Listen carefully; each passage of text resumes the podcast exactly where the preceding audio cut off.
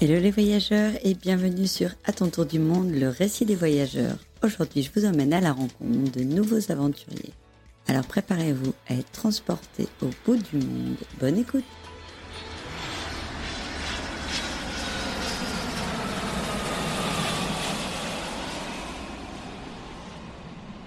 Salut Bérangère, en tout cas, je suis ravie de te, retrouver sur le podcast et hâte d'entendre ton récit. Bonjour Florence. Alors, euh, donc, on est une petite famille de, euh, avec euh, une fille. On a une fille de 5 ans quand on est parti, maintenant elle a 6 ans. Et l'idée, en fait, était de, partir en tour du monde avec elle avant qu'elle ne commence le, CP, pour que ce soit plus facile au niveau, au niveau études, etc. Et et qu'elle puisse faire son CP, enfin l'équivalent du CP en Belgique, ça s'appelle la première primaire. Puis, en fait, j'ai tanné mon mari surtout pendant très longtemps, pendant 10 ans, pour qu'il accepte de faire ce tour du monde. Moi, j'en ai fait un il y a une dizaine d'années, justement, en solo, en backpack. Et puis, je m'étais toujours dit que je voulais le, refaire une fois en famille. Et donc, euh, mon mari a finalement accepté après le Covid, euh, voilà, avec euh, plusieurs conditions qui étaient réunies. Et, donc, on a finalement décidé de partir pour un, un petit peu plus d'un an, donc 13 mois au total. On a dessiné les grandes lignes du Tour du Monde, en fait, hein, à l'avance. on a pris un billet Tour du Monde, d'ailleurs. on voulait qu'il y ait une structure du Tour du Monde euh, avec euh, les, continents, les pays qu'on voulait visiter, mais après en se laissant la liberté à l'intérieur de chaque pays de pouvoir bouger, changer, etc. selon euh, selon nos envies. À l'avance, voilà, on avait l'idée du tour du monde, c'était d'aller voir enfin, des pays qu'on ne connaissait pas, et puis de s'orienter sur des pays qui pourraient plaire à Daphné, donc à, notre fille, très nature, beaucoup d'animaux, des grands pays aussi plutôt lointains qui sont pas facilement visitables depuis l'Europe pour 15 jours de vacances euh, euh, en été ou pendant, euh, pendant d'autres vacances. Donc on, voulait vraiment voilà, des grands pays un peu. C'est pour ça qu'on a choisi l'Australie, la Nouvelle-Zélande. on est allé loin. Et puis quelque chose, un aspect très important, c'était la partie volontariat. On voulait qu'une partie de notre temps, dans certains endroits, soit dédié à euh, voilà, un moment de, bénévolat, euh, que ce soit avec euh, des populations ou avec autour de l'environnement, autour des animaux. Alors, on, était parti dans l'idée, on voulait en faire quatre, un par continent. On a fait quatre continents différents. On voulait en faire quatre. On a réussi à en faire trois finalement, parce que sur le continent africain, ça a été très difficile d'en trouver. Donc, on a quand même réussi, voilà, à faire trois, trois beaux volontariats et qui, je trouve, en fait, voilà, cette partie euh, humaine du tour du monde est, très importante. C'est là où on a été le plus en immersion, le plus en contact avec les populations. C'est là où euh, je trouve qu'on a un enrichissement euh, incroyable par rapport à, à ce qu'on peut avoir pour une simple, enfin, par rapport à une simple découverte du pays. Est-ce que tu peux nous en dire un peu plus justement sur, sur ces trois expériences de, volontariat et comment tu as fait pour les organiser? Alors oui, oui, bien sûr.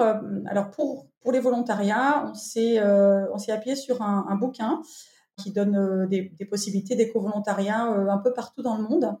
Donc ça, ça a été ma première piste de réflexion et puis évidemment des recherches sur le net pour, pour essayer de trouver quelque chose. On voulait des volontariats qui ne soient pas du tout commerciaux, donc pas des grosses associations, pas, les premiers liens qu'on trouve en regardant sur Internet, qui sont en général des grosses, des grosses sociétés euh, qui gagnent plus d'argent qu'autre chose, et donc euh, c'est en général très cher, euh, et puis surtout pas, pas, intéressant et pas vraiment au contact de la population. Donc la recherche a été quand même assez longue. J'ai trouvé quelques adresses justement sur ce bouquin. Et puis après, il y en a d'autres que j'ai trouvées par simplement en cherchant moi-même et en contactant différentes organisations des trois volontariats étaient sur trois thèmes complètement différents.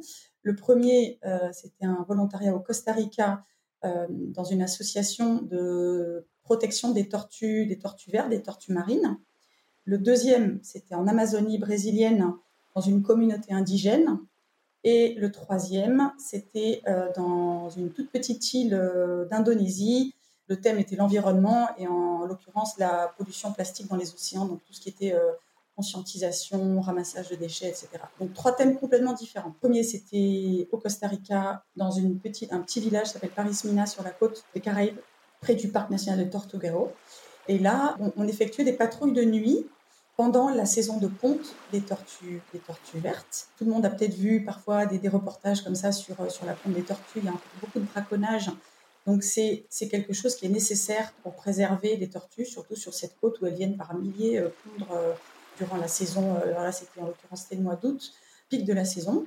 C'est vraiment un travail très physique parce que on fait des patrouilles de nuit par deux ou trois personnes. On y va à la lueur de la lune ou des étoiles. on a une lampe rouge sur une lampe frontale rouge pour ne pas déranger les, les tortues.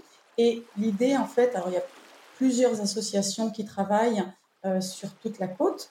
Dans ce petit village, il y en a deux. Et nous, on a, travaillé avec l'association Turtle Love, qui est une petite association où il y a quelques volontaires euh, qui sont là pour plusieurs mois.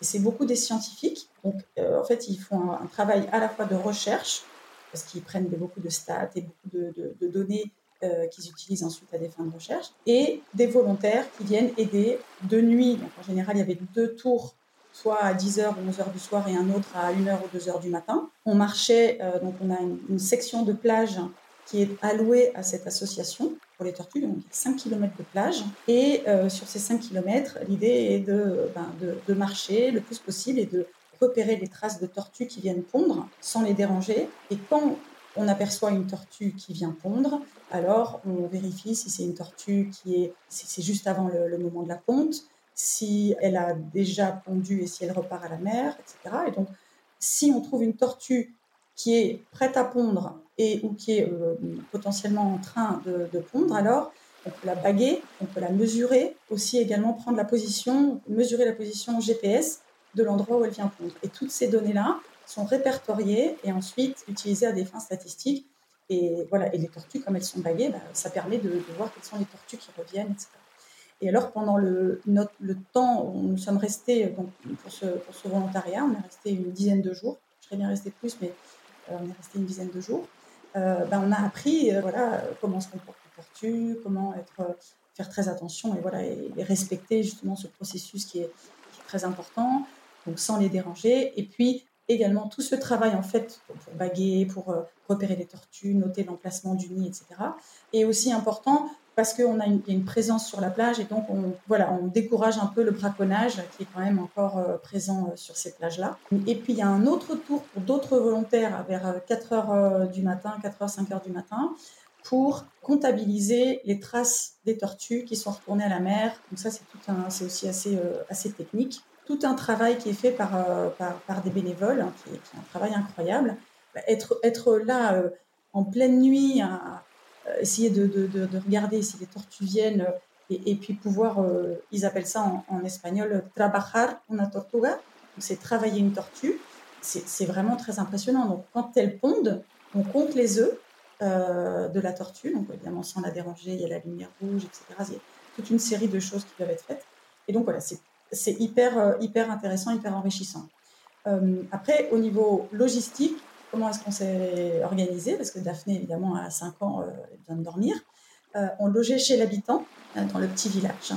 Et alors, on, bah, on, se tournait, mon mari et moi. Donc, lui, faisait, enfin, moi, je faisais le premier tour et lui, il faisait le deuxième. Donc, en fait, on, se croisait et puis on revenait pour, pour, dormir dans, la, maison où on logeait. Daphné, pendant, pendant ce temps, bah, la nuit, elle dormait. Et le journée, elle allait, la, en journée, pardon, elle allait à l'école, à la petite école de Paris-Mina. On avait, là où on logeait, ils avaient des enfants. Et donc, euh, elle allait dans, l'école euh, du petit village euh, avec les enfants pendant la journée. Et, voilà, c'est un petit peu comme ça que la vie s'organisait. on avait des, nuits pas, pas, tellement complètes, mais enfin, c'était, voilà, on s'arrangeait pour une petite sieste de temps en temps. Et donc, c'était voilà, une très belle expérience en tout cas.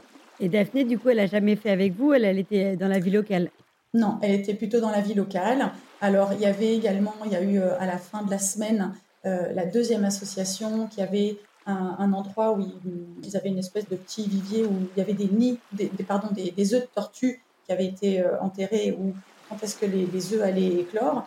Donc il y a eu une éclosion en fin de semaine et là bah, plusieurs personnes du village étaient invitées donc on est allé les voir et Daphné a pu voir l'éclosion des, des œufs et, les petites tortues qui vont, qui vont jusqu'à la mer. Mais elle n'a pas vu la ponte des tortues parce que ça, ça, ça a lieu uniquement la nuit. Elles ne viennent que la nuit les tortues parce qu'en journée il fait trop chaud et il y a du, il y avoir potentiellement du monde, etc. C'est vraiment un processus qui se passe la nuit. Et voilà, cet épisode est terminé. J'espère qu'il vous a plu. Si c'est le cas, n'hésitez pas à le partager autour de vous. Quant à nous, on se retrouve très vite pour la suite de cet épisode.